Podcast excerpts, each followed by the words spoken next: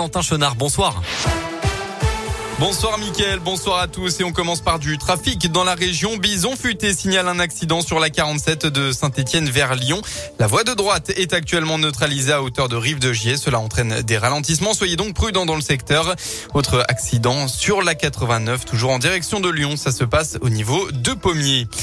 À la une de l'actu, quelques jours après les déclarations polémiques d'Emmanuel Macron sur les non-vaccinés et l'adoption à l'Assemblée nationale du pass vaccinal, les antivax sont de retour dans la rue aujourd'hui pour protester.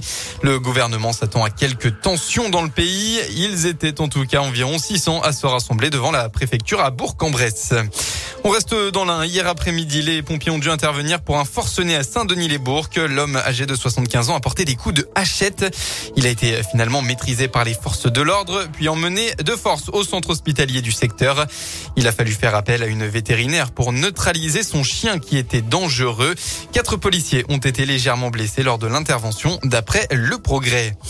Dans le Puy-de-Dôme, deux jours après son interpellation par les forces de l'ordre et à l'issue de sa garde à vue, l'homme de 30 ans suspecté d'avoir tiré trois coups de feu en direction d'un couple dimanche dernier a été présenté devant un magistrat instructeur hier après-midi. Le parquet a en effet décidé d'ouvrir une information judiciaire pour tentative d'assassinat le concernant. Dans le reste de l'actualité, le président Emmanuel Macron a fait part tout à l'heure de son soulagement et a salué la décision de l'Égypte de libérer après plus de deux ans de détention le militant politique égypto-palestinien Rami Shahat, euh, arrivé en début d'après-midi à l'aéroport de Roissy-Charles de Gaulle. Merci à tous ceux qui ont joué un rôle positif dans cette heureuse issue, a tweeté le chef de l'État.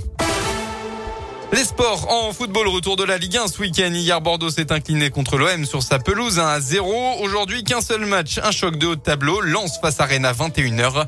On retrouvera le Clermont Foot demain à 15h face à Reims.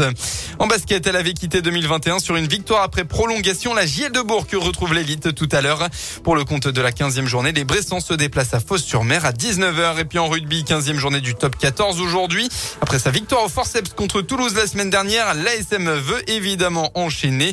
Il faudra batailler sur la pelouse du Racing à 21h05. Et tout à l'heure en biathlon, la France a grappillé un nouveau podium dans le relais mixte d'Oberhof, comptant pour la Coupe du Monde. Les tricolores ont terminé à la troisième place. L'équipe de France avait choisi de laisser au repos Émilien Jacquelin et Quentin Fillon-Maillet. La météo dans la région pour demain, eh bien, ce sera assez similaire à aujourd'hui. Hein. Malheureusement, beaucoup de grisailles, pas de soleil non plus pour votre fin de week-end. Quelques averses sont attendues localement partout en Auvergne-Rhône-Alpes. Côté Mercure, eh bien, vous aurez au maximum de votre journée entre 4 et 7 degrés avec euh, des températures assez vite négatives dans les hauteurs, notamment dans l'Ain.